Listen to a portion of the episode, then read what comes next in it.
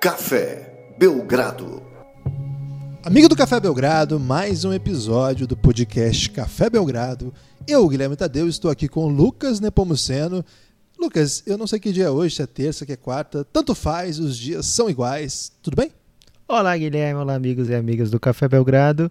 Normalmente os dias são muito parecidos mesmo, Guilherme, ultimamente, mas hoje é um dia super especial e não é apenas porque é, o podcast do Café Belgrado está sendo lançado, mais um episódio, mas porque é 1 de abril, Guilherme. Então esse dia é inesquecível, para mim, pelo menos. É 1 de abril, é o dia 1 da minha vida. Depois, nos pontos mais baixos da minha vida, Lucas, empenhei aí nas últimas semanas em assistir BBB. Mas depois da eliminação do Mago, já posso abandonar isso aí. Vou torcer pro Babuzão, já fica aqui o compromisso. Vou votar sempre que ele estiver no paredão pro adversário, adversária que ele enfrentar. Mas não tô na good vibes de continuar assistindo o BBB. Passei assim desse momento difícil. É duro, Lucas. Fazia acho que 19 anos que eu não via BBB. E agora eu vou ficar mais 19. Espero que não seja a próxima vez que eu tenho que voltar a assistir, seja apenas para ver você lá dentro. Guilherme, é... E o que, que você está fazendo com as 8 horas por dia que estão sobrando agora? Olha, hoje eu assisti. É... O que, que eu estou fazendo? Eu, tô, eu tô tentando não fazer maratonas de séries, porque senão elas acabam com certa facilidade. então eu estou assistindo é, episódios soltos de várias séries, estou lendo um pouco também. Lendo Harry Potter? Harry Potter ainda não. Tem outras coisas na fila, é, mas um dia vai chegar a hora, a gente vai fazer essa possibilidade aí de amizade aflorar um pouco mais mas também ouvindo muita música, muita música brasileira, né? Música brasileira tem muita coisa boa pra gente ouvir. Tem, chão de mas... aviões, Como? embaixador. Embaixador não, para com isso aí. O BBB eu deixei para trás, Lucas. Estou muito tranquilo com isso, estou até satisfeito comigo mesmo. Foi só uma fase mesmo. É, temos notícias de basquete, temos assuntos de basquete, temos questões para responder. Muitas coisas, né, Lucas? O que não falta hoje são assuntos. É verdade, quero mandar um parabéns aqui, Guilherme, para mim mesmo e para minha esposa Marília. Completamos hoje 18 anos de namoro. Então foi 18? por isso que eu falei que é um dia especial, gente. Não foi porque é o dia da mentira, que também é o dia da mentira. Fiquei aí com escolher essa data para começar o namoro, Guilherme, para poder ter a liberdade de acabar a qualquer momento, mas até hoje dando certo. Então, um beijo, Marília, meu amor. Desculpa aí qualquer coisa, principalmente essas horas todas que eu passo gravando o podcast enquanto poderia estar ajudando nas coisas da casa, Guilherme. Eu, eu ouvi de fontes aí, não sei se fidedignas, que você anda brilhando na cozinha, sobretudo ah, no, tô preparo. utilizando esses períodos de quarentena para dar uma polida na minha arte culinária, né, Guilherme? Então essa semana já fiz brigadeiro duplo, já fiz... É, do, você disse lá no Elástico, ou foi aqui, não lembro, que doce costuma ser o seu... É sua característica forte. prime, assim, né? Isso, mas eu tava até já dominando a arte do brigadeiro comum, mas agora eu estou fazendo é, uma lata de brigadeiro branco, ninho, e uma lata de brigadeiro de chocolate tradicional de colher, porque tanto a Maria Alice como a Marília devoram doces, Guilherme. Então eu tenho que prover muitos doces aqui para essa casa. E também, nessa semana, fiz aí mais uma feijoada de sucesso. É, mas eu vou dar uma dica aqui para o pessoal: não deixe o feijão de molho tanto tempo assim, porque a feijoada pode não ficar com aquela cor de feijoada mesmo. Então, é, mesmo as receitas dizendo, deixa de um dia para o outro de molho. Aí você, não, deixa se seis horas é o suficiente. Fica essa dica aí. No Nepopod vai ter culinária? Às vezes vai ter culinária, Guilherme. Principalmente né, período de quarentena, por exemplo. Se o Nepopod, Nepopod já estivesse no ar, ia ter que ter culinária, porque é algo que as pessoas estão em casa sempre, precisam de dicas, né? Ah, sempre a pessoa fazendo a comida, pode é, rapidamente enjoar do sabor. Então, umas dicas aí, umas pitadas de conhecimento sempre são importantes. Gostei, começamos muito bem esse podcast. Do jeito que a gente planejou, né, Guilherme? Quatro Foi. minutos aí de jogar conversa. É, ganhar tempo, né? Otimização, né? Sobretudo aí no período que a gente está, é sempre bom cuidar do nosso tempo também. Lucas, tivemos essa semana Elástico Mental com Rômulo Mendonça que já momento, é hein? um elástico mental, né? Você trazer o Romulo Mendonça e colocar no elástico mental, subvertendo as expectativas de todo mundo, que era o Romulo Mendonça vir aqui no Café Belgrado falar de NBA, etc. Como ele já veio outras vezes. Como já veio. É, Outra vez e, e, pode vir outras vezes. Mas dessa vez a gente queria conversar com o Romulo de outras coisas também, né? É um ícone cultural. A gente vai fazer o seguinte: daqui a pouco, lá pelo meio do podcast, a gente vai botar um trechinho. Pode ser, Lucas? Botar um trechinho aqui do, do Elástico com Rômulo para deixar a galera aguçada? O perigo é você colocar no meio do podcast o trecho com o Rômulo e a pessoa não ouvir esse podcast até o fim, Guilherme. Já ir partir para ouvir o Elástico Mental.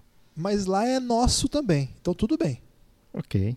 Então, se você ainda não ouviu, termina esse podcast, espera chegar a parte do Rômulo, ouve a parte do Rômulo, deixa terminar o podcast. E aí, quando você tiver tempo, pode ser na sequência ou em outro momento, ou quando você quiser, porque na verdade eu não tenho nenhum controle sobre você. Já eu tô ia dizer que você estava muito controlador, Guilherme. É. Querendo dar, dar tarefa agora para ouvir podcast? Tem que re- resolver um TD para fazer podcast, para ouvir podcast? É, você pode, você tem a possibilidade de ouvir Elástico Mental, o nosso podcast. Eu costumo falar que é de cultura, Lucas, mas é, na verdade é um podcast sobre a vida, né? A vida, o universo, a rua de cima. É porque que- cultura é vida, Guilherme. É isso mesmo, cultura no sentido amplo do termo. Cultura é uma palavra aí que se usa sem muito cuidado, e tudo bem, porque com cuidado a gente tem que ter com a nossa saúde, né, Lucas? Tem que lavar as mãos, tem que tomar cuidado com o que a gente faz.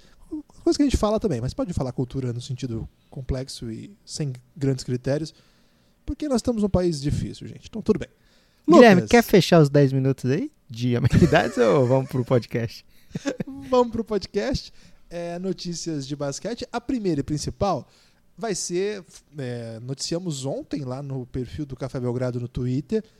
Que perfil, hein, Lucas? Que perfil. Quem não seguiu, siga o Café Belgrado. Vai ter. Vai finalmente- ser, vai ser de graça seguir o Café Belgrado até o fim de semana. A partir daí é, vai continuar. Pode ser que não, mas pode ser que sim. Até hoje não tivemos nenhum tweet apagado pelo Twitter até hoje, hein? Queria dar essa informação aqui. Você pode seguir lá, o Café Belgrado. Temos essa notícia, tem uma thread lá para quem quiser mais informações. O- a Netflix para o Brasil vai transmitir a partir do dia 20 de abril, uma segunda-feira, The Last Dance. 10 Que que é isso. Guilherme? 10 uma série documental de 10 episódios sobre Michael Jordan. O público, Lucas, está chamando de O Reinado do Jordan. Porque você sabe que o Café Belgrado lançou essa tendência aí de fazer série documental, só que de podcast. Eles deram um passo além, foram fazer de basquete de TV e com Michael Jordan. Mas é isso. E nós vamos falar disso aqui, né, Lucas? Ao longo da- dos episódios sendo lançados aí. Vai ter episódio sobre isso, não vai não? Vai ter episódio sobre isso, ou seja, você vai ouvir o episódio de um episódio de uma vida real. Ou seja, né? Fiquei bem confuso, Lucas. Tava no meio da minha bebida de água aqui enquanto você falava. Eu tive que interromper, voltei. O até- Michael Jordan jogou. Aí E- as pessoas gravaram, fizeram. Jogou, né, Lucas? Brilhou. É, jogou e jogou. Só pra jogar um pouco de sal na ferida, Guilherme. É, então, Michael Jordan joga e joga, alguém vai lá, filma e filma, outra pessoa vai lá, lança e lança, e a gente aqui vai fazer um apanhado de tudo isso que aconteceu e pra você ouvir e ouvir aqui no Café Belgrado. É, vai ser legal, Guilherme. Tenho certeza que esse episódio, esses episódios vão ser é, maravilhosos. Uma pena que não vão ser lançados assim semanalmente, né? Porque nessa quarentena seria o ideal, Guilherme. Que você teria uma Mas um é, dia- semanalmente, na segunda-feira. É, Não vai, não segundos. vai lançar tudo de uma vez? Não, são cinco. Você nem leu a thread do O Café Belgrado. Eu vi que são 10 episódios, vai ser em 5 semanas, é assim? Cinco semanas, de dois em dois, às segundas-feiras. Cara, então vai ser Quatro muito da melhor do manhã. que eu pensei. Tá vendo? Vai você pega? ser, vai ser demais. Você tinha que, tem, tem que ler mais do que o Café Belgrado Guilherme, eu posta. leio, mas é porque você posta tanta coisa assim que não vale a pena ler, que aí às vezes eu não leio tudo. Mas dessa vez eu devia ter lido. Eu posso até Então- ter lido, Guilherme. É, vai ser o seguinte, gente. Essa série documental reúne, vai ser focada no último ano do Michael Jordan no Bulls, 97 98, o segundo three-peat Ainda bem, já pensou se era no último ano do Michael Jordan, ia ter que ser aquele do Washington Wizards. do Washington Wizards. Então, ela não vai contar a. Será que, que gravaram, Guilherme? Tipo assim, cara, o Michael Jordan vai jogar aqui no Wizards. Vamos fazer, vamos gravar, cara, que vai ser demais. Essa campanha dele aqui no Wizards vai dar título, vai ser histórico. Vamos gravar a temporada inteira. Será que Cara, alguém.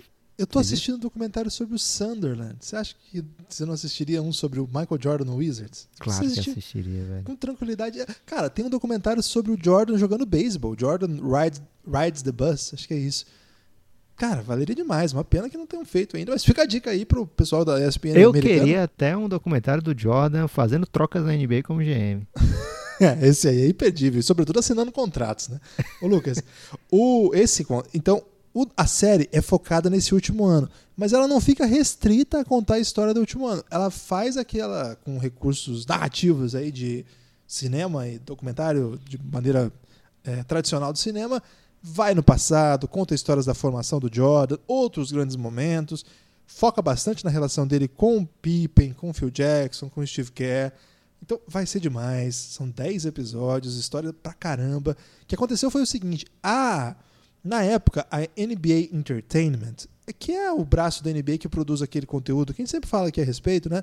Que é NBA. Como é que chama, Lucas, aquele programa que vai pro mundo inteiro? NBA? NBA Action. NBA Action, os top 10, os resuminhos que eles fazem e tal. Como o Jordan era o grande jogador da época e o, e o Chicago Bulls era o time a ser batido, eles fizeram um acordo com o Chicago Bulls para uma equipe acompanhar o time do começo ao fim. Claro que muita coisa que eles produziram de bastidor, etc., foi divulgado já. Tem documentário sobre isso, tem vídeo sobre isso, tem DVD dos títulos. O que acontece é que, claro, um material desse, você imagina, um ano inteiro, 82 jogos, mais os de playoffs, seguindo esse time para lá e para cá, muita coisa sobra. Então, as imagens inéditas que tem se falado a respeito devem ser imagens que não foram escolhidas para ir naquele momento, mas que com o tempo, com outro olhar, com um trabalho né, de edição cuidadoso, pode também produzir um material incrível. É imagem de segunda hype. mão, Guilherme? Hum, deve ter também, mas muita coisa que, que, que se especula que seria o grande valor dessa produção, é o material inédito. Além disso, vale lembrar, o diretor é o mesmo de Fab Five, uma, um filme bem, um documentário também da ESPN bem legal que conta a história do time lá de Michigan que botou para jogar cinco rookies, cinco, freshmen da NCAA ao mesmo tempo, né, que virou o quinteto mais incrível dos anos 90. Vale demais. Então já estamos no hype. É, não recebemos é, nenhum convite do Netflix ainda, Lucas, para patrocinar o Belgradão, mas dessa vez eles brilharam, brilharam tanto que gerou publicidade espontânea. É verdade, um abraço para o pessoal da ESPN que produziu também, né? Que vai lançar nos Estados Unidos vai ser ESPN, né? Isso, e Brasil aos Netflix. domingos. Nos, na, nos Estados Unidos, aos domingos pela ESPN e no Brasil, Netflix, às segundas, sempre assim, né? Lança no domingo, algumas horas depois, quatro da manhã, já sobe no Netflix. A ESPN do Brasil tem direito de transmissão, mas eu não sei como é que eles estão operando, né? Eles desligaram os estúdios, eu nem sei como é que eles estão fazendo essa parte aí, Lucas.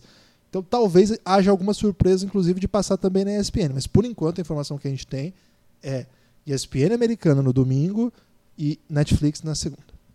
Bom demais, bom demais. Até sendo, digamos assim, Guilherme, cobrindo uma demanda dos nossos ouvintes que querem muito que a gente fale sobre a carreira do Michael Jordan. E vai rolar, gente. Eventualmente a gente vai ter condição de fazer uma série também sobre essa carreira estrondosa de Michael Jordan. Agora, ESPN tem um pouco mais de recurso para fazer essa série, né, Guilherme? Por isso eles largaram na frente. Porém, fica aqui minha crítica, só do último ano. E lógico, com recursos narrativos que vão jogar para trás e tal. Mas não está sendo desde que ele nasceu, como por exemplo é a série O Reinado. É, a série O Reinado ela começa nove meses antes do nascimento do LeBron. Já, é verdade. Já inova aí, um pouco inspirado em quem naquela, naquela sequência, né, de Olha quem está falando. Vamos para as perguntas, Guilherme? Vamos lá? É, mais uma vez, vamos responder perguntas dos ouvintes apoiadores do Café Belgrado. Se você quer saber como é o programa de apoio do Café Belgrado, cafébelgrado.com.br. Lá você vai ver várias coisas dos que a gente já produziu é, para os assinantes, conteúdo exclusivo de áudio. Só quem assina o Café Belgrado tem acesso a tudo que a gente produz. E olha, são mais de cento e, tá em 120 horas, é isso, Guilherme? 119 horas, coisa Tá assim. roçando 120, Lucas. Quase 120 horas de conteúdo. São 160 e poucos episódios, 170 episódios exclusivos, algo nesse sentido. Tá pegando fogo.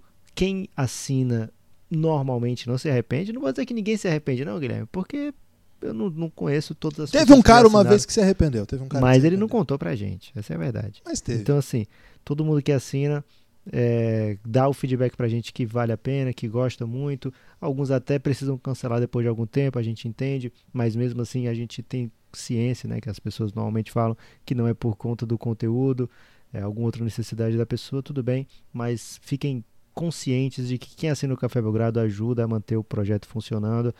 É, ajuda não, é o responsável por manter o projeto funcionando. Então, um grande abraço, muito obrigado.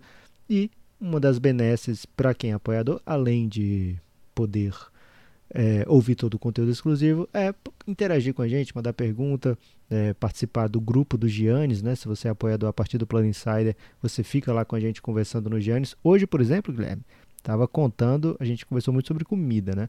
É, normalmente a gente falaria de algum jogo, hoje, 1 de abril, é, se abre o mês onde se jogariam os playoffs. Dá até um, uma bad falar isso, Guilherme, que agora, esse mês, iam começar os playoffs da NBA. Mas como não está tendo jogo, a gente começou a falar de comida e eu descobri, jornalismo investigativo, que em grande parte do Brasil não tem feijão verde. E eu não entendi como é que as pessoas aceitam morar em locais que não tem feijão verde para consumir. Palavras duras aí contra boa parte do país. É. E para as pessoas que estão passivas, Guilherme. Ou seja, azindo com o coração. É... Olá, Guilherme Lucas. Aqui quem fala é o Pedro Duro, da Ilha do Governador, Rio de Janeiro.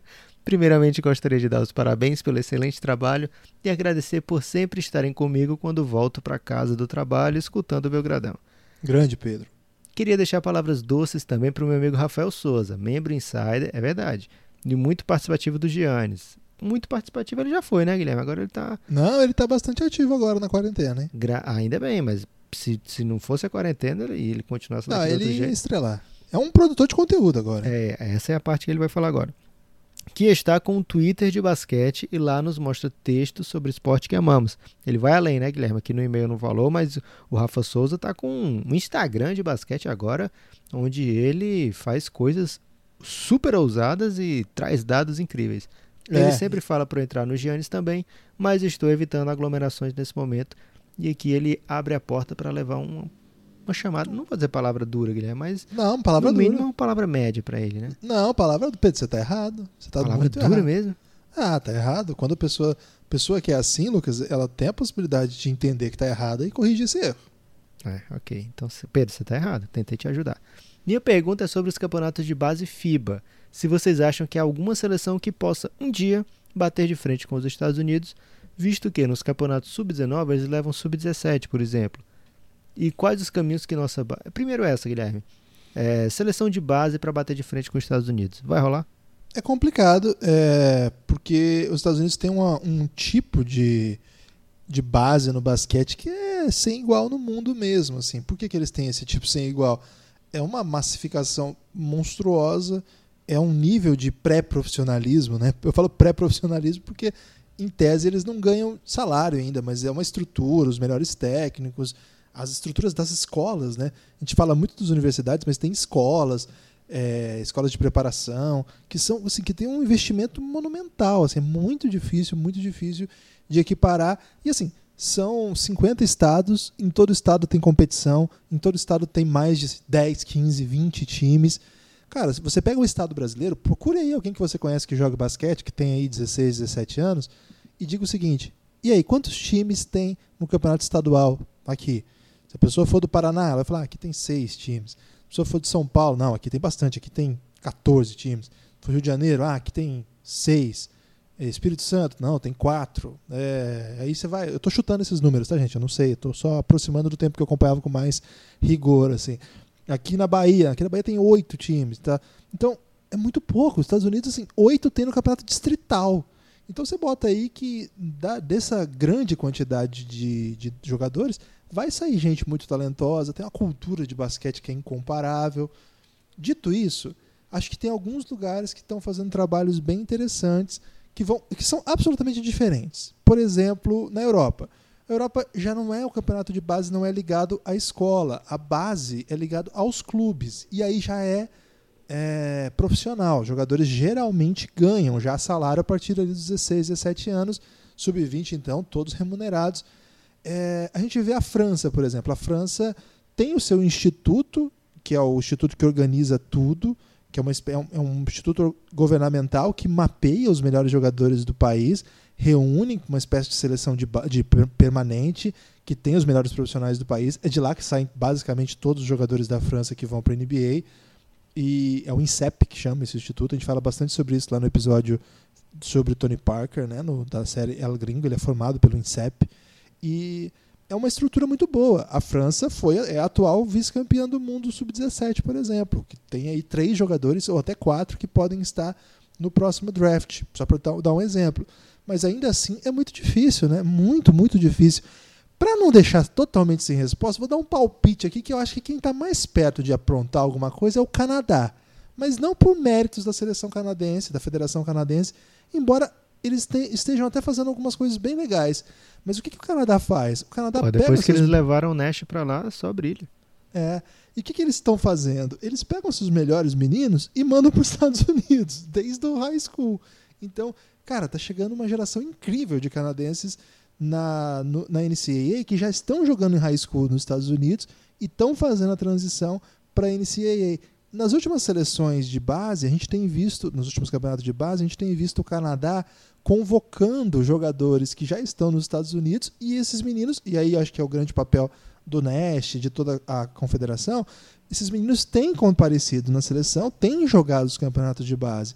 O Canadá é, uma, é um é um, é um país, né, uma, uma tradição, tem uma tradição de basquete que se aproveita da proximidade com os Estados Unidos e que tem conseguido gerar bons frutos. Você pode ver que todos os jogadores do Canadá que estão na NBA chegam à NBA via NCAA. Não tem ninguém que vai que vai os Estados Unidos vai buscar lá no Canadá, diferente por exemplo do Brasil, que os caras vieram buscar o Didi aqui em Franca, o Leandrinho aqui é, no Bauru, o Nenê aqui no Vasco, ou os brasileiros que foram para a Europa e depois foram para os Estados Unidos. Um ou outro só que foi da NCAA. Lá no Canadá não, é todo mundo vai para o high school ou do high school direto para a NCAA, high school canadense para a NCAA, ou é, comumente do high school americano para a NCAA e aí chega na NBA. E como tem tanto jogador canadense na NBA, né? Muita gente. Faz, procura aí, qualquer momento aí que vocês tiverem tempo, jogadores canadenses na NBA. Vocês vão ver a lista, muitos que você nem lembrava que era canadense. Então, se tem algum país que eu acho que em algum momento pode fazer frente, é o Canadá. Mas acho difícil. 2017, acho 2017 eles ganharam dos Estados Unidos na semi e foram campeões do mundial lá no Egito. Pois é, eu acho que tem, tem esse, esse cenário assim. Mas para isso virar uma tradição, acho difícil. Mas é um grande trabalho. Ok. E a segunda pergunta dele, Guilherme? Essa aí, se você já teve que falar uns 10 minutos aí para explicar a primeira pergunta, vamos tá ver a criticando segunda. muito hoje, hein? Não, é porque eu só tô, tô já tô limpando a sua barra para o que vem aí. Okay. E quais os caminhos que nossa base deve tomar para se tornar competitiva um dia? É, essa de fato precisaria de um podcast todo. Mas para não, não também não ficar sem resposta, é ter time, ter competição, ter lugares diferentes praticando, ter estrutura de ver quem está que tá jogando bola. Base desde mais cedo. A gente tem uma tradição que os meninos começam a jogar basquete com 11, 12 anos. A gente tem que começar a preparar esses meninos mais cedo.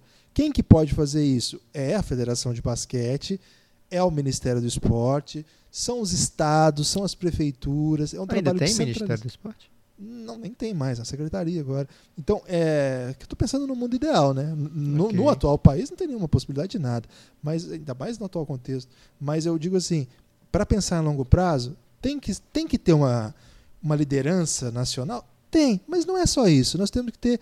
Nós somos um país de, de dimensão continental que tem muita iniciativa individual. O que a gente precisa é organizar, é tentar fortalecer essas iniciativas via prefeituras, via Estado. O que não pode é apostar é, muito assim em campeonatos de para ganhar troféu para a cidade, mas que não forma nada. Jogo, esse jogo, o modelo tradicional dos jogos abertos, sabe? Isso aí é bom para a prefeitura falar que está investindo em esporte, mas do ponto de vista da, da, do alto rendimento, da competição, de formar jogador, é muito difícil você ver alguém que joga jogos abertos virar jogador profissional de alguma coisa. Geralmente é o contrário. Você até contrata um jogador profissional para vir e ajudar a sua cidade a ganhar. Mas não é. A nossa tradição não tem esse. Não, não é afunilar, não tem o um funil estruturado. É uma coisa muito louca, né? uma coisa muito aleatória. É uma pena. Então, só para não deixar sem resposta, precisaria falar muito sobre isso. Mas passa sim por entender que o Brasil é um país grande demais para ficar focado só em Rio São Paulo como centros formadores e uma outra praça, né? Mas Rio e São Paulo como grandes centros formadores. O Brasil precisa explorar o seu potencial monumental. O Brasil tem um potencial monumental. mas é, isso, isso se aplica ao esporte e qualquer outra área do, do Brasil, né? Em todos os, os âmbitos, o Brasil é um país com potencial inexplorado ou explorado, mas no sentido de extrativismo, né? Pouco desenvolvimento, pouco projeto nacional mesmo. Obrigado. Bom dia, Gibas. Ah. Obrigado, grande abraço aos dois e toda a nação belgradense. Pedro, sua vez, Guilherme. Pedro, forte abraço. Valeu pela questão, né? Complexa pra E caramba. mas repensa importante. lá aquela parte que você mesmo colocou que tá errado. É, lá a gente é muito cuidadoso com aglomerações. Gibas e Nepopop, bom dia. Sou o David Correia, de Minas Gerais, apoiador celta do Belgradão já há algum tempo e muito satisfeito, olha aí, Lucas, com conteúdo exclusivo para apoiadores. Quem não apoia Belgradão tá muito errado. Tá morto por dentro, palavras duras de David aqui, hein? cafébelgrado.com.br. Se você sentiu, é porque você sentiu e, e tá errado mesmo. cafébelgrado.com.br. E se não sentiu, cadê seu coração, gente? a partir de R$ reais você pode apoiar com cartão, com um boleto, com PicPay, cafébelgrado.com.br ou PicPay. Faz isso aí. Qualquer coisa, chama a gente nas redes sociais que a gente tira a dúvida que você tiver. Vamos continuar. David Corrêa. Vou lançar aqui a braba agora. Ele escreveu lançar com cedilha, Lucas, e contrariando o jeito que se escreve lança braba, né? Ele tá treinando pro Enem, Guilherme. Então ele tem que caprichar desse jeito. Mas o meme é com essa. O Enem é Dos, dos moves que vocês lembrem, vocês lembram, teve algum mais cafajeste, vagabundo e imoral? Desculpe, mas não consegui segurar a emoção aqui. Caramba, palavras duras. Do que aquele do Duran indo pro Golden State, contemporizando aqui antes da torcida do Warriors me julgar. Eu aguardava aquele timaço do OKC com Duran, Westbrook, Harden se desenvolver e brigar pelo topo da liga. Foi um anticlímax danado. Mas tá errado aí, David, porque o Harden já tinha saído quando ele fez isso. Imagina pro torcedor do OKC. Um abraço, David. Observação. Pode ler a observação ou pula a observação? Pode ler a observação. O podcast tem sido uma maneira de matar a saudade da NBA. Continuam, façam mais, façam lives, nos ajudem.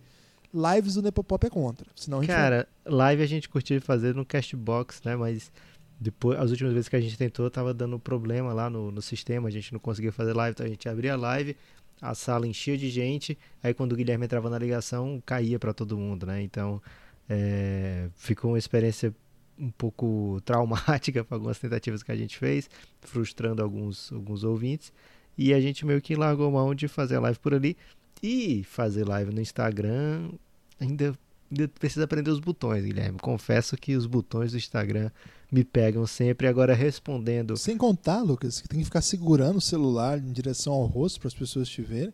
E aquilo dói o braço, hein? Tem essa parte que é cruel também, né? A não ser que você tenha condições de fazer um grande show, como aparentemente agora é a moda aqui no Brasil, Guilherme. Vai ter um grande show aí. Já teve um grande show via live e parece que vai ter mais. É, Não sei. Se não for um grande show, acho que nem adianta a gente fazer também, né? É, dos movies, cara, cafajeste, vagabundo e moral, nenhum é. Por quê? Porque tá dentro da regra do jogo, né? Então, faz parte das, fazia parte das opções do Kevin Durant ir pro Golden State Warriors. Então, não, não dá para qualificar dessa maneira que o, o David colocou aqui. Mas, assim, o que eu me lembro, e lembro porque é muito recente, é o do Boston Celtics. Olha só, o apoiador Celta, querendo mandar a palavra tudo, levou o contra-ataque com o Isaiah Thomas, né?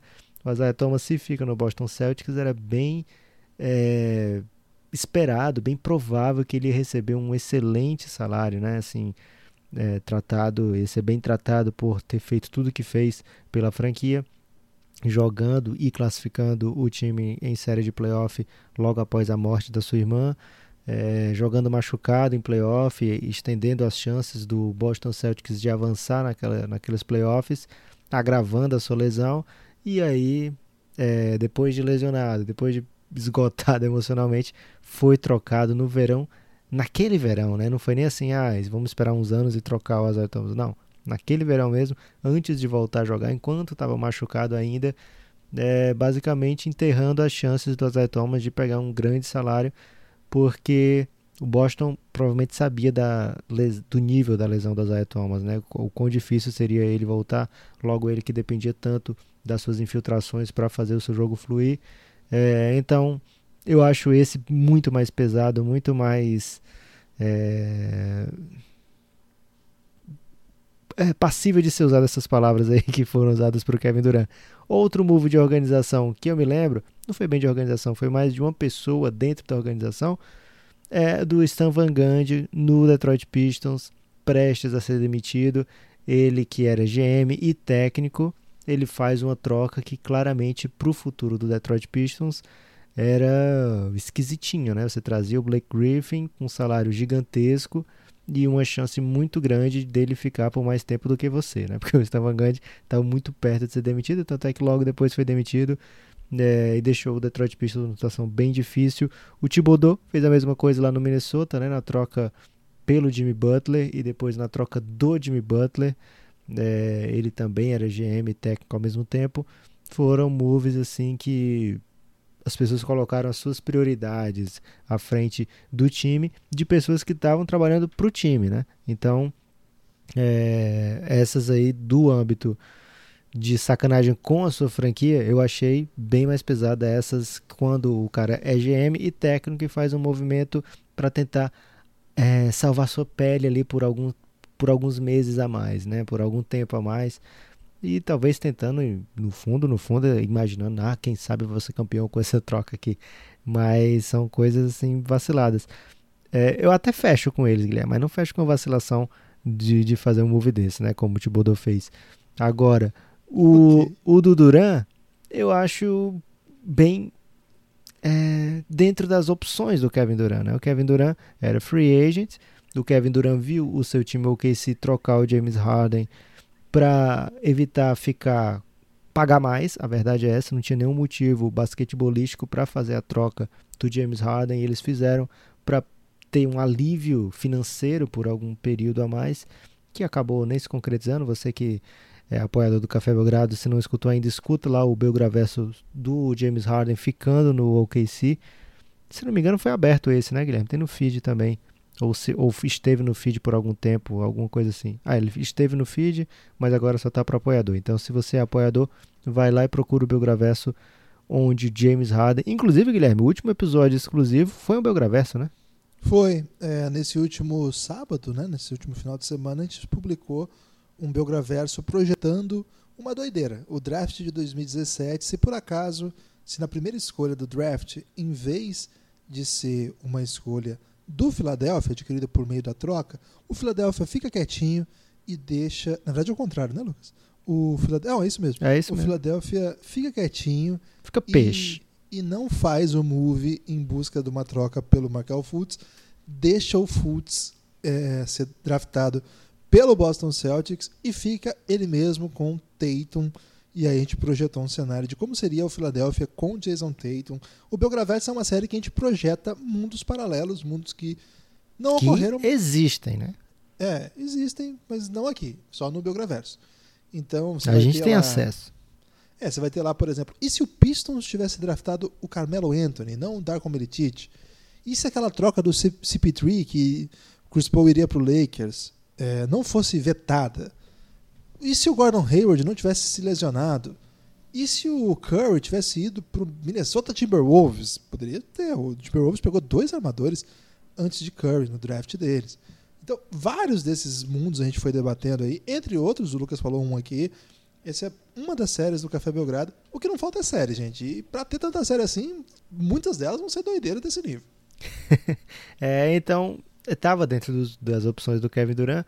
Né? O Kevin Durant tinha suas mágoas com o KC e o Golden State Warriors era uma chance boa demais para ser passada, né? Assim, se ele quer ganhar título, não tinha lugar mais fácil para ganhar título, né? Mais garantido de ganhar título. É, nem todos foram fáceis, né? Nem, nem os dois títulos não foram tão fáceis assim. Alguns foram bem mais fáceis do que a média, né? Do que para conquistar um título normalmente é bem mais difícil do que o que foi para eles. Mas por exemplo, o Houston teve muito próximo né, de, de tirar um desses títulos e no terceiro ano não veio o título. Então, assim, não, não tem título garantido, mas entre as opções era que claramente deixava o Kevin Durant mais perto de um título. Ele saiu de lá com dois MVP de finais, dois anéis, é, e agora busca dar um, uma levantada no seu legado. Né? Então, eu não compro muito essa de ah, Kevin Durant estragou a liga, ou Kevin Durant é, foi muito, muito otário, foi cafajeste. Não, eu acho que ele mediu as opções possíveis e escolheu aquela que ia trazer o prazer imediato, né? Que é algo que move muito o ser humano, Guilherme. Querido Gibas e Nepopop, aqui fala Caio. Caio com Y, Guilherme. Já sei que é um, um ouvinte espetacular. Caio do Rio de Janeiro, apoiador que entrou recentemente no Giannis e Insider Global. Falei ele é muito ele amigo do, de globais. Ele é muito amigo de globais, Lucas. Ele provavelmente está com o Prior já, Guilherme. Ainda Na verdade, os mandar... globais juntaram aí contra o Prior, hein? Eu tô, tô chateado Mas com os globais o, por isso. O Caio é diferente. Okay. Ainda dá tempo de mandar pergunta? Se vocês estão lendo isso, acredito que sim, acreditou certo. Como a NBA está parada indefinidamente, resolvi fazer uma pergunta atemporal que vem me inculcando, termo jovem, o uso corretíssimo do termo jovem. Desde que comecei a acompanhar a Lucas, inculcando não é jovem desde que meu pai era jovem. Guilherme, mas é porque você está sempre caindo nessa, né? Quando a gente fala isso, termo jovem, a gente já é um, meme já. A gente já criou o nosso próprio meme aqui. Olha só o, o, jovem usando o termo jovem, mesmo sabendo que não é jovem. Desde que comecei a acompanhar a liga. Inception. O que falta para termos um brasileiro de grande protagonismo na franquia? Com protagonismo, quero dizer, um jogador que seja imprescindível para a equipe, como por exemplo um Luca Doncic ou Giannis, cara, falta tempo, hein? O que me motiva a fazer esse questionamento é a atual fase da liga com cada vez mais jogadores estrangeiros. Promover a ascensão de jogadores advindos de países que muitas vezes são menos economicamente desenvolvidos que o Brasil, como alguns países africanos ou da América Central, o que falta para pintar um brazuca do calibre do João Embiid ou do Pascal Siakam e virar o cara de uma franquia? É investimento? Tradição? Derramem sua sabedoria sobre este singelo recém-amante de NBA. Recado final: nesse período de quarentena, fazer parte do Giannis tem sido de grande valia para superar a falta da bola laranja. A quem não apoia, recomendo fortemente. Parabéns pelo trabalho e Gibas, por favor, pare de vazar o gabarito do PDP para o Thiago Gonzalez antes das rodadas, já está injusto. Recado final 2. Após a resposta dessa pergunta, já prevejo uma proposta da Fox Sports. Forte abraço, Caio Rodrigues Ferreira. Ele deixou o nome completo aqui para a Fox se ligar, né? Sabe para onde é que ele vai mandar o e-mail. A Fox agora é ESPN, né? Eles vão se juntar em breve. Aí. É, já houve a fusão aí internacional. Ô Lucas, o, o Podpah vai ter rodada quinta-feira aí, uma rodada de 200 pontos para o líder, hein? É uma maior rodada de pontuação até agora. Avisei lá, mas o pessoal estava muito chateado aí com a derrota do Prior ontem e não prestou atenção. Mas é isso aí. Ô Lucas, seguinte, fiquem atentos no Podpah, o game show do Belgradão lá do Giannis essa questão aí ela, é, ela, é complexa e ela casa um pouco com a primeira. Você separou essas questões mais existenciais para eu responder hoje? Foi isso? Na verdade, foi 1, 2, 3, 4, 5, 6, foi na ordem mesmo. Minha mãe mandou escolher esse aqui. o... Essa questão especificamente, eu acho que, evidentemente, que não tem receita para se produzir um Luca Doncic, o Joel Embiid essas coisas. O Brasil produziu o Gustavo Kirten, por uma cultura de tênis horrorosa, sem quadra nenhuma para jogar, não tem uma quadra pública no Brasil de fácil acesso, pelo menos nos lugares que eu conheço, é muito difícil encontrar. Imagina como era em 95, 96 ou 90, que quando o Guga começou a jogar, né, treinar, aprender, sei lá. E ainda assim ah, o Brasil tá produziu. rolando, tá rolando o Isaquias Queiroz também, né? Pois é, mas aí até foi um projeto, né? Um projeto de alto rendimento que foi lá para a cidade dele e desenvolveu. O caso do Guga foi, cara, flores do asfalto total, assim, né? Não tinha. Não, nasceu do nada e virou um dos maiores tenistas da história. Assim, é um negócio sem precedentes. E acontece isso com o Brasil muitas vezes. Né? É, o Brasil produz. O Brasil Você acha que o assim, Guga era o Luca Doncic do tênis? É, pode ser, pode ser, né? Tinha sua é que o Doncic é muito técnico, né, cara? É, é um pouco diferente, eu acho. Eu acho okay. que o Doncic é o Federer, né, cara? É o, a classe com que ele joga, né? A, os movimentos, assim, bem formado desde sempre. O Guga era um monstro, assim, absurdo, mas na rede ele passava vergonha, Lucas. Ele ia fazer uns, ia fazer lá uma, uma jogada de voleio ali, às vezes saía muito bem. Depois ele vai aprendendo, vai desenvolvendo. É um, acho que o, o Guga é o, é o Guga, cara. É uma coisa muito única. Tô dizendo isso para dizer assim: produzir um cara desses pode ser que sem grandes méritos de política esportiva, sem grande desenvolvimento, De repente pinta aí. Aparece um moleque viciado em treinar, que encontra, dá a sorte de ter na sociedade um bom técnico. Esse técnico consegue. É, conhece alguém que trabalha num grande centro, consegue levar esse menino para lá, que dá uma boa estrutura, ele chama a atenção de algum lugar bom rápido, e de repente nós vamos ver esse menino num time de ponta e ele vira uma super estrela da NBA. Acho que não dá para descartar isso. Pode acontecer sim, mas é, porque é, essa super estrela, esse tipo de jogador, ele ele nasce, velho. Isso aí vem. Agora, o Brasil não é isso. Não é isso que, que falta pro Brasil. Falta pro Brasil produzir um monte de bom jogador. Um monte de bom jogador e, de repente, um bom. Uma super estrela. O Brasil já teve num cenário um pouco mais parecido com isso que ele está pedindo. A gente teve, por exemplo, o Thiago Splitter, que foi considerado uma promessa desse nível. Claro que ele não entregou o que se esperava nesse ponto que o Caio sugeriu. O Thiago Splitter sai do Brasil super novinho, jogava lá em Santa Catarina, é, com 13, 14 anos, vai jogar na Espanha, vai jogar no País Basco, né? Vitória. Brilha pra caramba lá, vira um dos melhores jogadores da Europa, inclusive destaque da Euroliga. Vai pro ele melhor foi, time. Ele foi MVP da CB, né? Foi MVP da, da, da CB, campeão da CB, quinteto ideal da Euroliga. Vai jogar no melhor time da NBA da época, um dos melhores times, o melhor time que recebia estrangeiros da NBA na época, o San Antonio Spurs mas não se torna o grande jogador. No início, assim, se torna um bom jogador, um excelente jogador, mas não se torna o Dirk que em algum momento lá atrás da sua carreira, a pessoa olhava para ele e falava assim: olha, ele tem um potencial de. Então tem tanta coisa até chegar a ser esses caras, e por isso que é tão impressionante né, o que o Doncic faz, o que o Embiid faz, cada um com a sua história. Né? Você vê o Doncic, o menino, 14 anos, 12, não, 14 anos vai morar em Madrid sem os pais ou você vê o caso do João Embiid, mais velho, vai primeiro para os Estados Unidos para uma universidade, desenvolve seu jogo, era muito precário ainda, de repente vira uma super estrela. Então cada um tem sua história, né? Tem, cada um tem sua trajetória. Acho que é, como é, não existe assim um, uma receita para criar uma super estrela, a gente conta lá na história do El Gringo, por exemplo, o caso do Novitsky. Novitsky era de uma cidade pequenininha da Alemanha, uma cidade sem tradição de esporte, e jogava num time que era da segunda divisão, só que ele, porque a mãe dele era jogadora, ela conhecia esse técnico, o técnico era um gênio e desenvolve o Novitsky de uma maneira que o cara, o técnico virou um dos principais consultores do mundo hoje. E o Novitsky teve técnico, é, teve treino com ele desde os 15 anos. Pô, já é ótimo, né? Ou outra história que é muito diferente dessa, Tony Parker.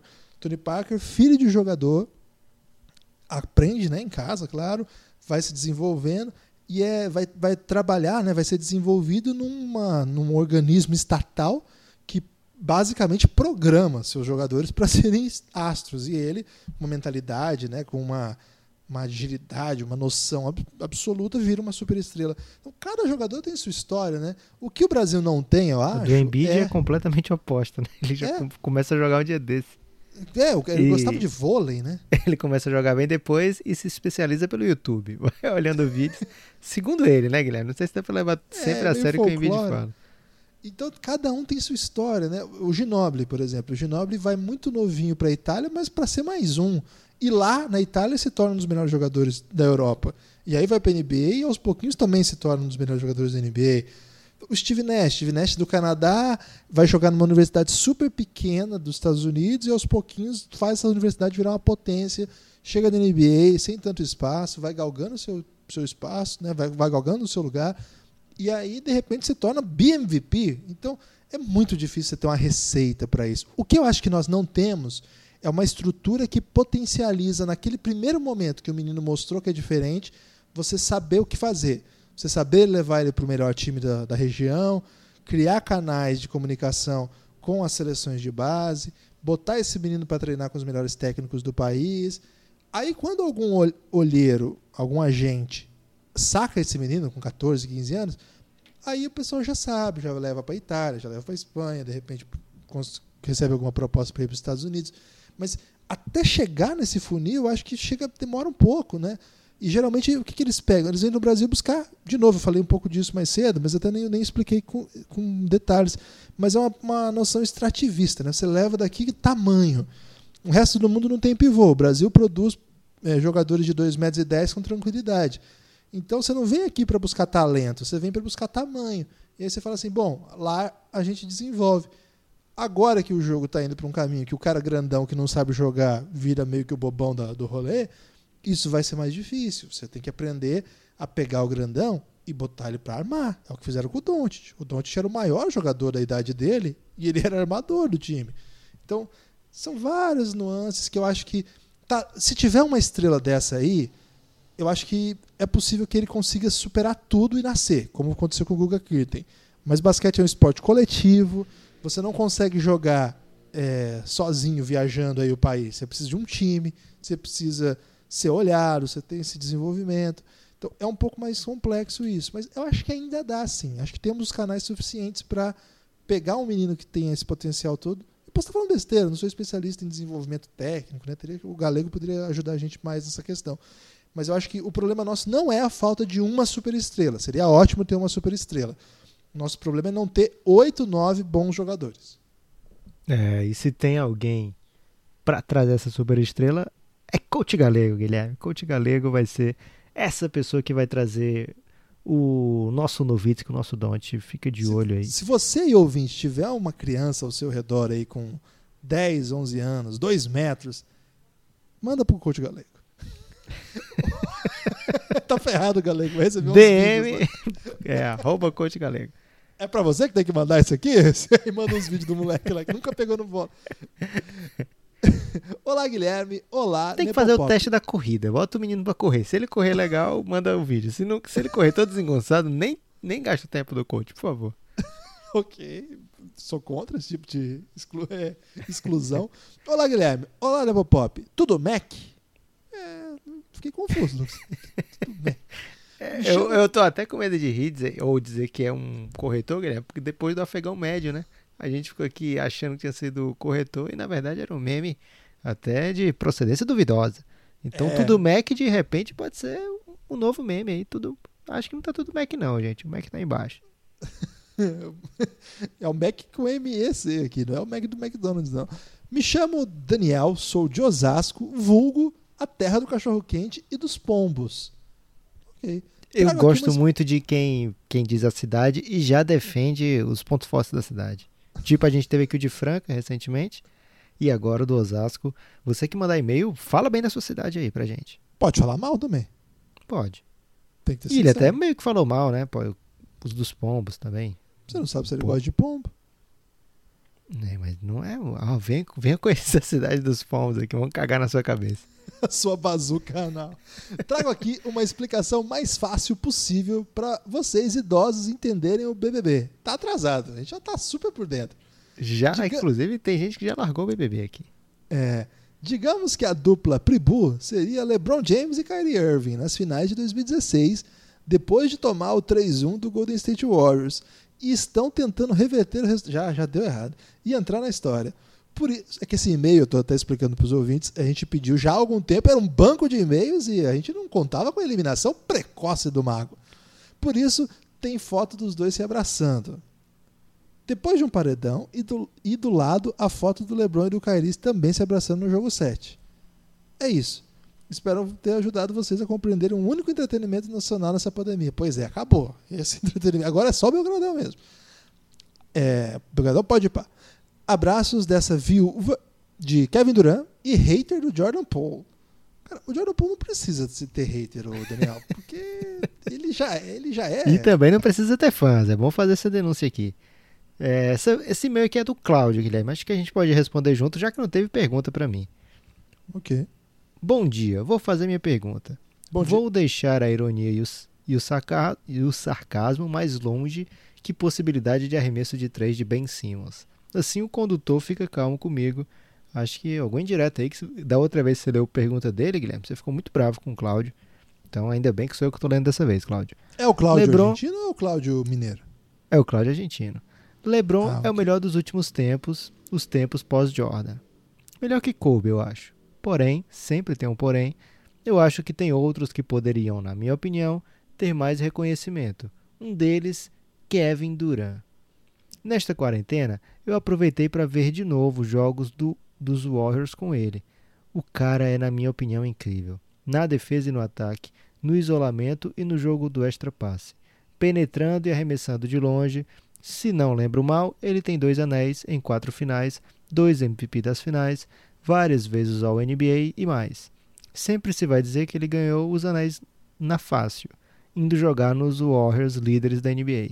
Agora, na minha opinião, não foi o mesmo que LeBron fazendo super time nos hits, nos hits com Bosch, Wade e Allen?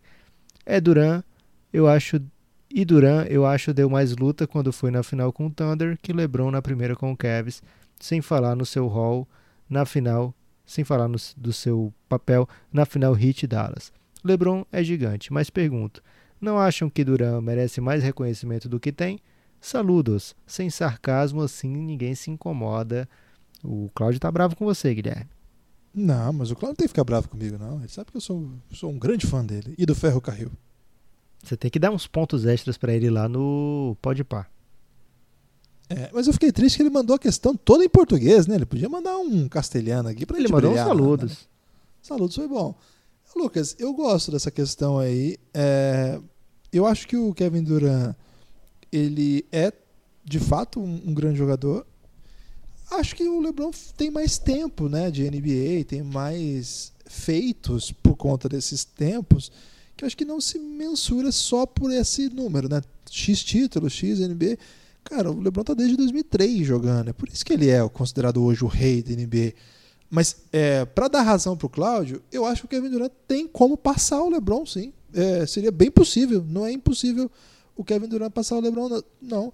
Passar Agora, em quê, Guilherme? No tamanho, né? Tamanho que, que ele tem. Dá tempo, o Durant é novo. Uma pena essa lesão, né? A gente não sabe como é que ele vai voltar, mas dá tempo, né? A gente não sabe o que, que ele vai conquistar. Quem sabe? O que, que Agora, ele precisava fazer, na sua opinião, para ele ser maior então, que o LeBron? Isso, isso que eu acho que, que completar com essa resposta, com essa, com essa questão que ele mandou. É diferente, sim, o que ele fez do que o que fez o LeBron no Heat. O LeBron vai pro Heat, o LeBron vira o principal jogador. O Kevin Durant também vira. Mas o Kevin Durant vai para um time que tinha sido campeão vai para um time que tinha batido o recorde da, do Bulls do Jordan. O LeBron vai para um time que tinha sido campeão, mas uns anos antes, de, com outra base, Miami Heat, e que certamente o time não era o melhor time da NBA quando ele chega lá. Claro, juntar esses três jogadores foi uma espécie de atalho. Sim, como o Kevin Durant também teve um atalho. Mas acho que os dois casos são bem diferentes. Né? O Kevin Durant vai para um time que estava pronto. Era o melhor time da NBA e você ainda vai e põe o Duran. Eu acho que seria interessante, assim, seria alguma coisa comparável se aquele ano o LeBron vai para o Spurs. O LeBron larga lá o Cavs e vai para o Spurs. Aí a gente vai falar assim: caramba, Angela, já tem o Kawhi, já tem o Duncan, Ginobili Parker, mais o LeBron. E aí o LeBron chega lá e ganha tudo. Aí você pode falar: bom, eu acho que aí seria uma coisa um pouco mais parecida. Inclusive, ele já tinha sido eliminado também pelo San Antonio Spurs. Acho que o, o, o Golden State era o grande time da NBA. Não tinha comparação, assim, não era.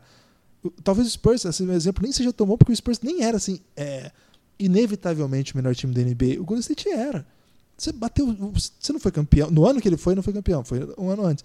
Mas o ano que ele foi tinha batido o recorde do Bulls do Jordan. Isso não tem. Então, é menor, sim, o feito. Do, essa, esses dois títulos dele eu considero menores do que os dois títulos do Miami Heat por conta disso, sim. Acho que não tem como não ser. Agora, o que ele precisaria fazer para passar? Bom, se ele transforma o Brooklyn na potência da NBA e lidera o Brooklyn a uma dinastia, poxa, acho que ele vai ter um baita caso para discutir aqui como grande jogador desse século. Ah, cara, eu acho muito difícil porque o LeBron, além de ter os feitos épicos, né, assim, ah, os títulos e tal, as finais incríveis que ele deu pro Golden State, contra o Golden State Warriors, né, que deu para a gente ver contra o Golden State Warriors, mesmo quando perde para o San Antonio Spurs na segunda vez, né, na primeira não foi grande coisa. É, oito finais seguidas de NBA, ele tem a longevidade a seu favor. Né? Então o LeBron vai terminar a carreira, se o, a Covid-19 permitir, como o cara que mais ponto fez na história da NBA, talvez tanto temporada regular como playoff, o cara que sei, é, sei lá, mais pode botar vários mais aí, mais ao NBA, é, pode ainda ganhar um quinto MVP. O, o, Kevin Durant tem um MVP, o, LeBron tem quatro É, talvez venha mais um esse ano, né? Se fosse possível, poderia vir mais um. É, mesmo assim, quatro já está bem corrido para o Kevin Durant alcançar quatro, né? É, o mais ao NBA primeiro time da história, sei lá quantas vezes All-Star Game titular, se, se tem alguém desse nível. Né? Então o LeBron tem uma quantidade de recordes no número absoluto, assim, que é muito, muito difícil de medir contra qualquer pessoa, né? Contra qualquer jogador que já passou na NBA. Então, não é algo específico com o Kevin Durant. Eu acho que o Kevin Durant terminará a carreira sendo considerado um dos 15 melhores da história da NBA, talvez um dos 10 melhores da história da NBA. O LeBron tá lá no top 3 de todo mundo, né? Então, é, acho que tem uma, uma diferença, certa diferença entre eles. Agora, o Kevin Durant, espetacular jogador, né? Espetacular e ele faz coisas que o LeBron não faz também. Não quer dizer que. E tem jogo que o Kevin Durant joga melhor que o LeBron, né? Não é sempre que o LeBron é, vai ser superior ao Kevin Durant numa partida, é, ou numa temporada, ou numa série. É, inclusive, eu acho que o, nas finais Golden State Warriors contra Cavs, o Kevin Durant foi superior. Agora tem que ver o que estava ao lado também, né? Assim, então, eu acho muito, muito difícil colocar alguém no, no mesmo nível de LeBron James desses, desse século, né? É, acho que é um cara que meio que dominou a sua geração. Pode ser que a próxima, na próxima a gente veja alguém dominando de maneira semelhante coloque aí na, na mesma condição. Mas pelo que a gente viu, né? Você falou, tá desde 2003, cara, a gente está em 2020, né? E o LeBron continua incrível em 2020. É, então o Kevin Durant já teve uma temporada que ele perdeu com a fratura no pé, Jones Fracture. Agora uma temporada inteira perdendo também, é, tem, é, contusão no Aquiles. E o LeBron não teve isso na carreira dele, né? O LeBron jogou e jogou para mais uma vez jogar essa nossa ferida, Guilherme. Guilherme, última pergunta que eu vou fazer para você, depois você faz a última para mim. Né? Hoje as perguntas estão rendendo muito, hein? Antes de pergunta, Lucas, eu posso eu tinha prometido aqui colocar aquele áudio do, do elástico com o Rômulo. Posso colocar? Você deve colocar, Guilherme. O Rômulo sempre pede passagem. Um dos filmes que a gente viu, inclusive, foi numa sala que uma semana depois ela foi fechada né, acabou para a tristeza no país, né? Acabou o patrocínio, uma sala de cinema muito tradicional aqui em São Paulo, é, ela foi fechada por falta de patrocínio, é uma desgraça, né? Isso na, na Avenida Paulista, né? Quer dizer, no local mais rico do país acontece isso. Imagina em outros lugares sem acesso à educação, à cultura, o que vem acontecendo. Olha, viu agora uma declaração é, política.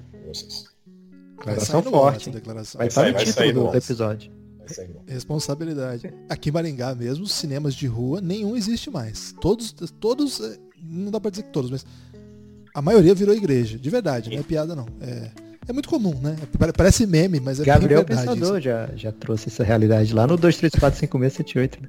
É verdade. Excelente. É verdade, é verdade. No final é verdade. A última, né? É. É, a Azumira. Azumira. Azumira. Verdade, Azumira ele pergunta pra Zumira, o que, que você vai fazer hoje? E ela chama ele pra ir no cinema, né? Aí ele chega lá, era uma igreja evangélica. Quer comprar uma vaga no céu. Exatamente. O Rômulo mostrando aí, já antecipando a minha próxima questão. Rômulo, qual CD foi o, o que mais tocou na sua juventude? CD que mais tocou na juventude? Sabe que eu não ouvia? Eu ouvia mais rádio do que. Ah, não. Então CD você tinha. Certamente você tinha um Walkman. Discman. Ah, tinha.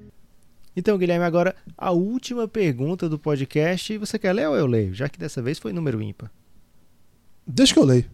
Ok. Grande Lucas e Guilherme. Sou o Caio Ribeiro. Será que é o Caio? O segundo Caio Ribeiro mais famoso do Brasil. Falo de São Paulo, capital. Não é, é o Caio Ribeiro, gente. É o Caio Ribeiro, gente. Não, não é o Caio Ribeiro. É outro Caio Ribeiro. Mas é o Caio Ribeiro. Mas não é aquele que agride as pessoas verbalmente chamando de bananão. Ah, Primeiramente, não. as palavras Ok. Esse aí no máximo chama de bananinha. Que trabalho fantástico vocês fazem. Acompanho de perto desde o ano passado e sou muito fã. Não conhecia o trabalho de vocês estava muito chateado que a temporada tinha acabado. Ia ficar muito tempo sem basquete. Aí eu comecei a procurar podcast de basquete e quando encontrei de vocês foi amor à primeira ouvida. Caramba, das Obrigado. palavras mais doces que a gente recebeu. Ele vai ser o mais famoso, Guilherme, em breve. É, vai superar, porque o Caio Ribeiro gostava muito de Last Kiss. Palavras médias para Lucas. Ih, Lucas. Vai, mas Esse tá ano- merecendo, ele falou bem até agora, vamos ver. Esse, esse ano eu tive a oportunidade de assistir no Staples Center Lakers e Suns. Meus amigos que me acompanharam não entendiam muito de basquete. Aí eu falei pra eles que o Devin Booker era monstro e ia acabar com o jogo. E foi um vexame, ele não fez nem 10 pontos. Eles precisam ajudar a gente, Lucas. Olha, o, o Caio Ribeiro quis aparecer, gente, porque Lakers e Suns. O Suns sempre pede pro Lakers, gente. E no Staples Center, ele apostar em show de Devin Booker foi, foi demais. Não tinha LeBron nesse jogo? Na NBA, sou muito fã do OKC de West, e de Westbrook. Comecei a acompanhar a NBA na época que eles perderam pro Golden State e o Durant traiu a galera. Esse podcast foi o podcast do Durant. Duran Center. Mesmo, mesmo sendo errado, criei um rancor imenso de ambos, do Golden State e do Durant. E virei muito fã do OKC e do Westbrook. Sofri muito com a separação no início da temporada, mas pelo jeito foi melhor para os dois. Verdade. Agora que já ganhei bastante tempo, brilhou aqui, minha pergunta é: até que ponto, até que ponto, Lucas, vocês acham que o Westbrook é desvalorizado da NBA? Já ouvi Ah, muita gente falando como se o basquete dele tivesse acabado e ainda acho ele muito bom. Nos últimos jogos jogando mais do que o Barba. E mais uma pergunta. Até agora, o quanto vocês acham que o small ball do Houston está dando certo?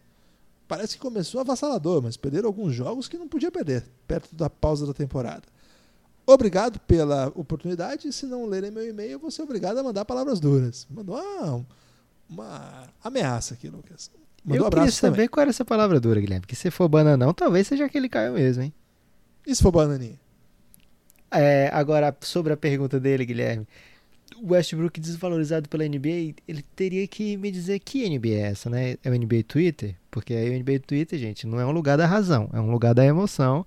E vai ter gente lá falando que o Westbrook é o melhor jogador da história, vai ter gente falando que ele é um dos caras mais incríveis que a NBA já viu, vai ter gente falando que ele é um caçador de estatística, etc. O NBA Twitter, ele é muito perigoso, não se deixe levar. É, agora, se a NBA são jogadores da NBA, aí é o contrário, né? O que a gente vê mais da NBA, de jogadores da NBA e de técnicos da NBA é falando o quanto é difícil parar o Russell Westbrook, né? Ou pelo menos conter o que ele entrega em quadra, porque ele é muito agressivo, ele vai o tempo todo em busca do jogo, em busca do contato, em busca da cesta. É, ele é um jogador relentless, né? Para usar um inglês necessário, que às vezes a gente esquece de usar inglês necessário aqui, Guilherme. Então, o Westbrook, ele é um cara diferenciado, é um cara que não não é comum a gente ver alguém com a volúpia dele jogando é, um jogador espetacular, incrível, maravilhoso. Eu não vejo o Russell Westbrook sendo desvalorizado pela NBA, né? Pelo, pelos os seus parceiros de profissão, né? Com os seus contrapartes. Eu, pelo contrário, vejo ele sendo sempre colocado como dos melhores, no topo, né? e vejo com desdém, com, alguns deles usam o desdém para desqualificar opiniões dos analíticos, né, do, dos, dos caras que falam que ah, o Westbrook não é eficiente e o jogador que enfrenta o Westbrook, o que, que você está falando, cara? O Russell Westbrook, ele chega aqui, eu, eu não consigo ficar na frente dele, né? Como é que um cara desse não é eficiente? É, ele impõe a sua vontade, o seu ritmo de jogo. Você está dizendo aqui que ele não é eficiente, né? O Westbrook tem muitos defensores na liga dos seus oponentes, dos seus companheiros, porque sabem que o que ele faz é realmente fora da curva, né? É algo é, impressionante. Então, ser fã do Westbrook é difícil quando você se frustra pelas decisões, tomadas de decisões erradas dele, ou porque você fica vendo as pessoas apontando as falhas, apontando os erros do Westbrook. Meu conselho é relaxe e aproveita, né? Porque o, o Russell Westbrook é um dos caras mais incríveis da NBA e se ele tiver mal num jogo, pode ter certeza que daqui a pouco ele vai é, ser absurdo em outro jogo, né? O, o Houston Rockets faz a troca pelo Westbrook, num certo momento parece que não vai dar certo e de repente ele começa a jogar é, e carregar o time, né? Assim, muitas vezes até mais do que o Harden nas partidas, né? Em várias partidas ele foi o, o ponto de ebulição do Houston Rockets, né? Que fazia o Houston entrar no jogo ou buscar uma virada ou ampliar o placar. Russell Westbrook se encaixando ali e vem, tem muito a ver. Ele, ele coloca a pergunta do small ball, tem muito a ver com o small ball do Houston, né? A partir do momento que eles tiram o capelá do, do elenco, é, tira uma não ameaça, né? Alguém que não arremessa a bola de longa distância, abrindo assim mais espaço para o Russell Westbrook. Quando estava ele e o Capelá em quadra, o espaçamento do Houston ficava comprometido. Sem o Capelá, você vai ter Harden num canto, vai ter o PJ Tucker, vai ter é, mais dois chutadores, independente se é o Covington ou, sei lá, o Ben McLemore, qualquer jogador que o Houston coloca ali naquele lugar é um jogador que vai chutar, né? Então abre espaço para o Russell Westbrook fazer a mágica dele, né? E você é um, um cara que admira e desadmira muito o Westbrook, né, Guilherme? Quer falar alguma coisa? É, eu sempre vou nessa vibe de se o pessoal tá falando muito mal do Westbrook, eu viro um super defensor dele. Porque eu acho que ele merece muito respeito. Mas acho que o jogo dele tem muitos defeitos, por isso que quando transformam num, num, dos melhores armadores do momento, eu falo, não, eu acho que tem alguns melhores. Mas nesse momento, acho que eu concordo um pouco com ele. Acho que ele é subavaliado, sim, de modo geral, pela imprensa, pela mídia, pela mídia até gringa mesmo. E o NBA Twitter é total anti-Westbrook, né? É, sim. O NBA Twitter, ele, eles pegam uma, algumas, algumas pessoas, né, alguns jogadores, e eles entram na lista do, do, do ranço, né? E aí eu tenho defendido o Westbrook mais do que o comum. Lá atrás eu era mais assim, gente, esse cara aí não pensa, né? Só violência, só agressividade. Mas quando você entende o que é o Westbrook, você entende o que ele tem para oferecer, você não espera dele. Você não espera do Westbrook uma jogada genial. Você espera dele uma jogada brutal. E, cara, eu sinceramente tenho um, tenho um meme agora, Lucas, que é assim. Não fez nenhum sucesso, não, mas eu compartilhei. Que não é bem um meme, é um joguinho da internet, que era assim compartilhe a última série que você assistiu e o perso você foi sequestrado. Não tinha nome duplo, Lucas, que você já trouxe aqui, que as pessoas com nome duplo já têm essa facilidade de escapar. Você foi sequestrado e a pessoa que vai te salvar é o protagonista da última série que você assistiu. E como eu tinha assistido Homeland, era a Carrie a protagonista. E eu falei, chorem sequestradores, porque a Carrie é foda pra caralho, ela não deixa nada acontecer. Mas aí, Lucas, eu pensei agora assim: se fosse uma brincadeira dessa aí, você tivesse escolhido o último jogo que você viu e fosse um jogo do Westbrook, você ficaria tranquilo, porque, cara, ele é uma besta enjaulada com ódio, querendo passar por cima das pessoas. E ele costuma conseguir. Então, eu gosto muito disso nele, né? O why not, né? Por que não? Eu, se, eu, se, se, é, se, é, se existe é, se existe no horizonte algo que esteja apto, que eu esteja apto a ir atrás, por que não? E, cara, o cara foi MVP, assim. O cara tá aí mais um ano, com todas as dificuldades desse jogo, não sendo um chutador absurdo, absoluto, ótimo. Tá aí Bom. se criando. Bom, é, tá se criando, tá sendo um dos principais jogadores da temporada. Muito respeito pelo Westbrook, Lucas. É isso, Guilherme. Hoje foram cinco perguntas, metade do usual. E não é falta de pergunta, não, Guilherme. Porque as perguntas hoje a gente já viu, já no, no briefing, né? Que iam ser complexas. Fora que a gente ganhou muito tempo no começo. Então, Guilherme, sobrou tempo para palavras finais de destaque final. O destaque final, antes do destaque final, na verdade, eu queria falar o seguinte: a Gigo TV, Lucas, que é parceira do Café Belgrado, eles estão com uma promoção que vai até o dia 15 do 4, que é para assinar o plano básico. Então, se você assinar até o dia 15 do 4, você paga nas próximas mensalidades 15 reais. É, entra lá, gigo.tv. É, esse é o plano básico. O plano básico tem é, ESPN Extra, CNN Brasil, Band, TV Cultura, vários canais internacionais, né? o TV, TV5 francesa, que é muito boa, a Rai da Itália, Deutsche Welle, os pessoas me elogiaram aí minha pronúncia, Lucas, que falou que eu falei certo da última vez. A BBC, entre outras. Gigo.tv, entra lá, tem outros pacotes também, tem o pacote esporte, tem pacote de desenho. Gigo.tv, é, você tem direito ainda a sete dias de é, experimentação. Você faz lá a experiência. Degustação. Precisa... Degustação, é. Como é que eu falei? Experimentação. É, pode falar isso também. Ok. Então entra lá, gigo. Eu ia falar cafébelgrado.com.br gigo.tv e se você gostar, faz o teste lá. Se você gostar, tem para aplicativo de TV, tem no celular, tem várias opções para você acompanhar. E como eles estão ajudando o Café Belgrado, inclusive com a NBA Parada, importante dizer aqui. Então, um grande abraço para o pessoal da Gigo. Se vocês tiverem aí a possibilidade de conhecer o, o, produto, quem sabe vocês não gostam e também ajudam quem está ajudando o Belgradão. E a, você falou antes das palavras finais. Vai ter palavra final ou foi só essa? Ah, o destaque final? Sim. Lucas, o destaque final é o seguinte: é, assisti recentemente The English Game, uma série da Netflix sobre futebol, o nascimento do futebol profissional. Muito legal, muito legal. Fiquei muito emocionado aí de acompanhar. Então fica aí a sugestão para vocês é, que tiverem aí sem programação assistir English Game, The English Game, na verdade, que tem um The antes. Vale a pena. Você tem destaque final? E meu destaque final, Guilherme, tem um destaque final, é o seguinte, passou o período de quarentena dos quatro jogadores do, do Nets e dos dois jogadores do Lakers que estão infectados né, pelo coronavírus. Né? Então a notícia que se circula agora é que eles passaram esse período todo, todo livres de sintomas. Então ótima notícia aí para os torcedores da NBA em geral, mas especificamente Nets e Lakers podem ficar mais tranquilos, né? Mas já foi o Marcus Smart, né? Já escapou. Né? Agora jogadores do Lakers e do Nets Vamos esperar, Guilherme, que passe esse período, que a normalidade volte a reinar. Como eu falei antes no podcast, esse mês começariam os playoffs, né? A gente tá louco para ver esses playoffs. Tomara que tenha esses playoffs, tomara que a gente possa consumir esse conteúdo. Cara, a NBA faz muita falta, Guilherme. Mas você não faz falta, Guilherme. Você tá sempre aqui. Você é um grande amigo, Fiquei um grande confuso aí que você falou que eu não faço falta. Achei que você já tava querendo me eliminar aí do, do programa. Forte abraço. que isso? Botou no paredão. Você não faz falta demais.